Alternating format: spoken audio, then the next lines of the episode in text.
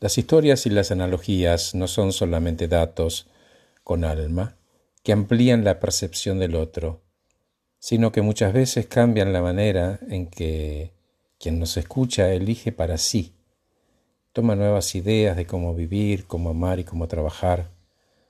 Y podemos llegar hasta el fondo de tu historia porque sabemos que es importante hacerlo. Eso devela los códigos que ese contexto encierran en tu vida y tu actividad profesional. No importa si venís de la justicia o del comercio, la clave en el proceso de hablar es la conexión emocional que se construye. Porque, por ejemplo, al preguntar a las personas sobre su trabajo te hablan de desilusión. Al preguntar sobre pertenencia te cuentan experiencias de dolor en las que se sienten excluidos. Y al preguntar sobre la conexión me contaron historias de desconexión. Y en estos caminos de algunos aparecen fantasmas, por ejemplo la vergüenza o el miedo a la posible desconexión, y se preguntan, ¿seré alguien digno de conexión? Porque, ¿sabes qué? No soy suficientemente inteligente, ni bueno, ni delgado, ni rico, o hace mucho que no me asciende ni me da vergüenza. Y para que exista conexión tenemos que dejarnos ver, que nos vean de verdad como somos. Un dato clave en este momento, las únicas personas que no sienten vergüenza son las incapaces de sentir empatía y a partir de ahí una conexión humana. Es normal la vergüenza.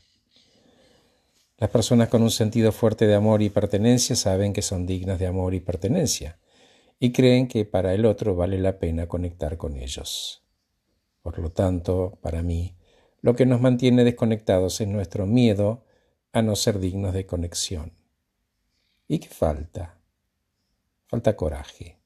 Y coraje viene de corazón, de explicar la historia de quienes somos con todo el corazón, con todo el coraje de ser una persona imperfecta, teniendo compasión para ser amables primero con uno y luego con otros.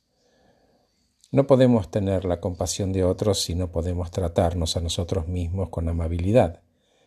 Y como resultado de la autenticidad con uno mismo podemos conectar emocionalmente. Ser capaces de renunciar a quienes pensábamos que debíamos ser para ser lo que somos. No está bien decir aquí está todo lo malo, la vulnerabilidad, la pena, la vergüenza, el miedo, la decepción y lo voy a insensibilizar porque no me gusta.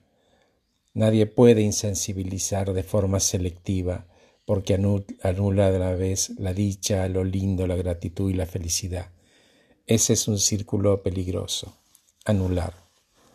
Puedo parar, detenerme y en lugar de ser catastrófico puedo decir simplemente estoy muy agradecido, soy una persona humilde, porque estoy vivo, porque sentirse vulnerable significa que estoy vivo. Este que soy es suficiente para mí en este momento.